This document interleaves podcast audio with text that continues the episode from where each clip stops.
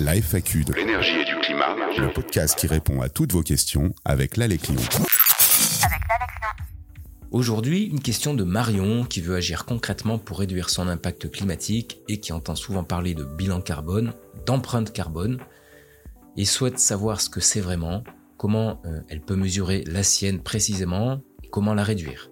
C'est ce que nous allons découvrir ensemble. Alors Marion, l'empreinte carbone, c'est l'ensemble des émissions de gaz à effet de serre que nous générons, que ce soit en nous logeant, nous alimentant, nous déplaçant, bref, dans tous nos comportements quotidiens.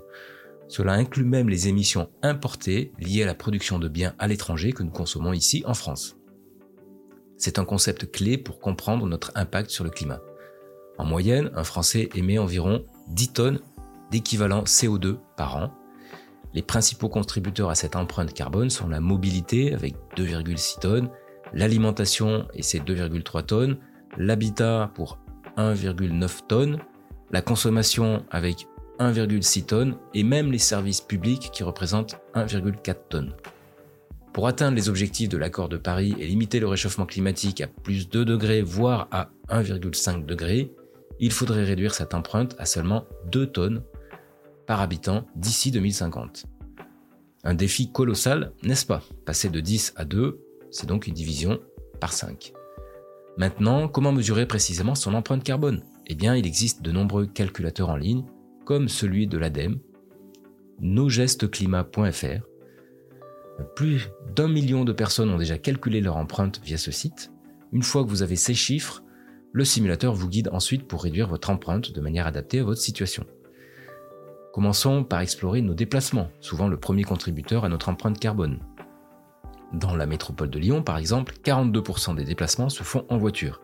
Mais des solutions comme le vélo, l'autopartage et le covoiturage peuvent être des alternatives formidables. Les vacances, avec leurs voyages en avion, peuvent également peser lourd sur notre empreinte. L'avion, c'est une empreinte carbone 97 fois plus importante que le TGV.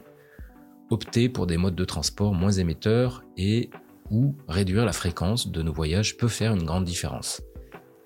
L'alimentation est un autre domaine crucial.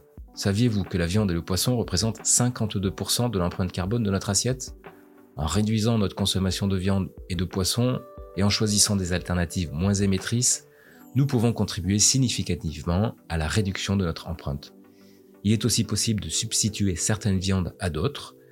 Un repas avec du bœuf a ainsi la même empreinte carbone que 5 repas avec du poulet ou 14 repas végétariens. Ensuite, penchons-nous sur le logement les énergies fossiles, fuel, le gaz, mais aussi du gaz, voire du charbon utilisé pour produire une partie de notre électricité et utilisé pour chauffer nos logements, sont une source majeure d'émissions. Rappelons que 66% de nos consommations énergétiques proviennent du chauffage. Opter pour un logement à faible besoin énergétique, effectuer des rénovations performantes et adopter des gestes de sobriété, les fameux éco-gestes, sujet que l'on aborde dans un autre épisode quotidien, peuvent faire toute la différence. Enfin Marion, sachez que chaque objet que nous consommons a son propre bilan carbone. Suivez la règle des 5 R. Refuser, réduire, réemployer, réparer et recycler. Gardez à l'esprit que conserver vos objets le plus longtemps possible est souvent la meilleure solution. Voilà Marion, vous avez maintenant toutes les clés pour réduire votre empreinte carbone. Bien sûr, la motivation individuelle est cruciale mais une législation favorable et un soutien collectif sont également nécessaires. C'est un premier pas vers un avenir plus durable. Merci d'avoir écouté ce podcast. À bientôt pour un nouvel épisode de la FAQ de l'énergie et du climat. Nous espérons vous avoir apporté une réponse claire qui vous aidera dans vos choix. Si vous aussi vous avez une question énergie-climat, rendez-vous sur alec-lyon.org, membre du réseau France Rénov. Nos conseillers vous informent, vous orientent, vous conseillent et vous accompagnent.